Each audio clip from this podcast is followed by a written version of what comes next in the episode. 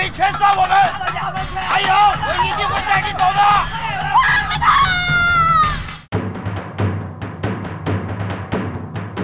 一九八一年，新武侠四大宗师之一的温瑞安含冤入狱，在此期间，他构思了一部风格诡奇、气势不凡的作品，引起了广泛的讨论。在一九九三年被搬上大荧幕，灰暗。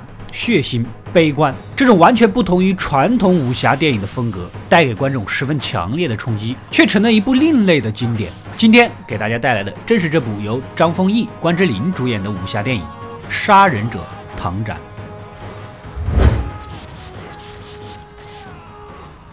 故事发生在明朝末年，以大太监魏忠贤为首的阉党把持朝政，是只手遮天呐。他私下设有一座冤狱，作为铲除异己、巩固权势的工具。关押者都是未经审判而身遭极刑的人，从中选出怨气冲天、杀气腾腾的犯人，将其培养成恐怖的杀人机器，称之为杀人者。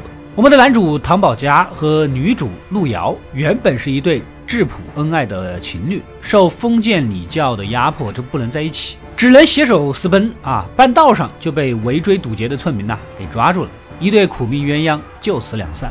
而男主呢，也就被投入了这座冤狱，受闭目之刑。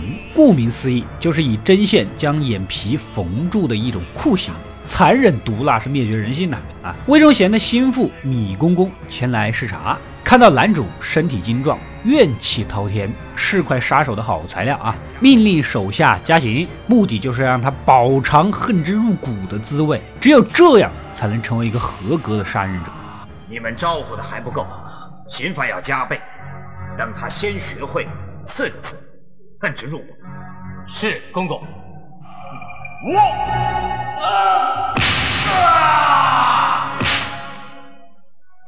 二十一。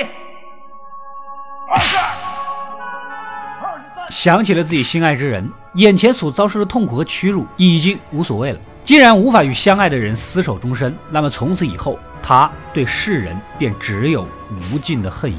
也不知道过了多久，冤狱里所有人都被押赴到刑场，用刀割开眼睛上的线，面前是一桶满当当的食物。吃饱喝足之后呢，便要做困兽之斗。只有活下来的最后一个人，才能晋升为杀人者。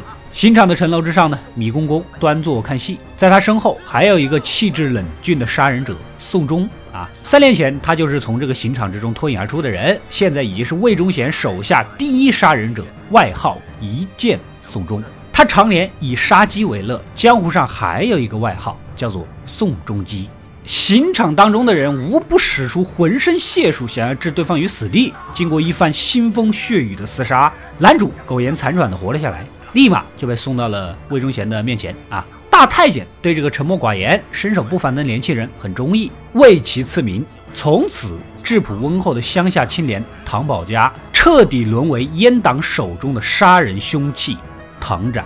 不久，在一次前往祠堂的集会中啊，男主就崭露头角，第一个赶到，杀光了东林党人埋伏在四周的刺客。这个东林党啊，就是一股以江南士大夫为主的明末政治集团，跟魏忠贤的阉党对立，也是史上较为知名的党争之一了。有个叫做王寇的杀人者，本来也想在这次立功表现的啊，然而晚一步，于是心里隐隐下决心，将男主作为超越的目标。他们这次刺杀的对象是魏忠贤的对头。当朝的尚书由男主带头行动，埋伏在京城大街上。寂静寒冬的深夜，护送尚书的人马徐徐而至。还没等反应过来，杀人者们突然发难，以迅雷不及掩耳盗铃之势出手。不出片刻，一队人马死伤惨重，剩余的士兵赶紧护送尚书逃至桥边。但是王寇啊，早就在这里埋伏了，突然杀出，眼瞅着今天这功劳自己绝对拿下了，然而还是被男主抢先一步杀死。狗贼挡得了我，挡不了天下人的劫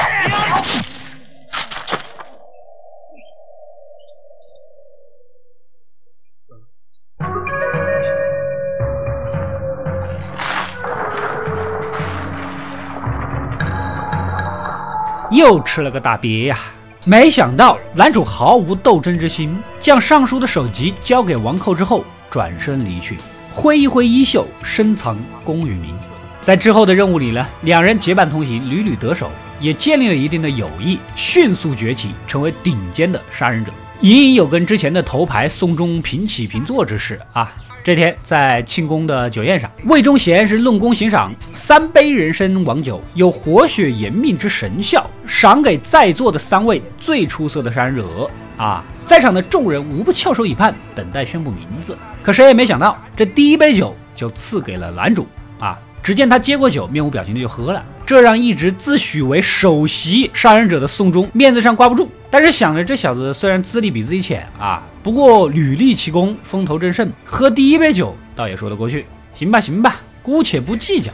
这第二杯酒肯定是自己的吧？啊！然而第二杯酒却赏给了王寇。宋忠脸上有些变色了。这姓王的小子不过是被男主带着躺赢了几把，何德何能喝这第二杯啊？第三杯姗姗来迟，宋忠接过来喝了啊！眼看王寇是得意忘形，出言嘲讽，两人有了个小交锋。魏忠贤呢，本来就是不想让下面的人团结做大，故意从旁搓屎，挑起斗争啊！正当王寇拔刀想跟宋忠见个高低的时候，男主却以喝醉了带自己回去为由，挡住了这场即将爆发的斗争。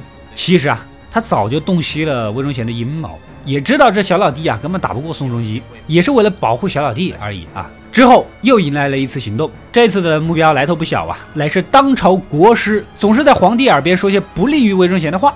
所以必须要出去。恰逢元宵佳节，街头巷尾人潮涌动。等国师的队伍入城的时候，啊，男主发信号，藏身于人群当中的杀人者顿时暴起，三下五除二就了结了护卫，展开轿子，却发现国师竟然是个小孩子。可男主早已没了慈悲之心，正要劈下，就在此时，忽然听见一个熟悉的声音叫喊着自己的名字：“保家！”回头一看，竟然是心心念念的女主，怀抱着幼子，看来已嫁作人妇。王寇走上前来，杀掉了国师。男主是愣在原地，竟然让心上人目睹了自己如此行尸走肉的样子，发出了凄惨而痛苦的吼声，转身而去，从此下落不明。魏忠贤得知消息是勃然大怒啊啊！任何胆敢背叛他的人都难逃一死，马上派出手下追杀。之后的时间里，小老弟王寇是飞速成长，取代了男主曾经的位置，成了数一数二的杀人者。这天，女主正在家中逗孩子啊，突然听见门口草丛好像有什么动静，丈夫是一箭射过去，发现竟然是失踪已久的男主。原来呀。她始终放不下心上人，一直躲在她家附近守望。好心的丈夫呢，将其安顿在家照顾。看到现在女主一家三口其乐融融，他的心里啊颇不是个滋味。然而得知女主的儿子啊名为新宝，男主就叫唐宝家，明显是心系宝家的意思啊。明白了女主的情意，也就释怀了。这天呢，小孩子呢拉着男主走出屋外，明媚的阳光让过惯了暗无天日生活的他有些晕眩，眼前是阡陌纵横，男女耕种，忙碌且祥和的乡村景象，让他饱经杀戮的心感到了一阵久违的平静。不久，村民的马难产，小马驹被脐带缠住，众人束手无策。男主毫不犹豫地持刀斩断了脐带，啊，对他来说这不过是举手之劳，可村民们却将他视为大恩人，纷纷鼓掌致谢，啊，劝他留下。这一时之间呢，有些不知所措。夜里和村民们一起举杯相庆，感受到了久违的烟火气息。在跟女主交谈的过程中，他也悟到了刀不仅是杀人的凶器，也可以是助人的工具。终于抛下了自己满身血债的心结，甘愿留在此地。然而好景不长，头牌杀人者宋忠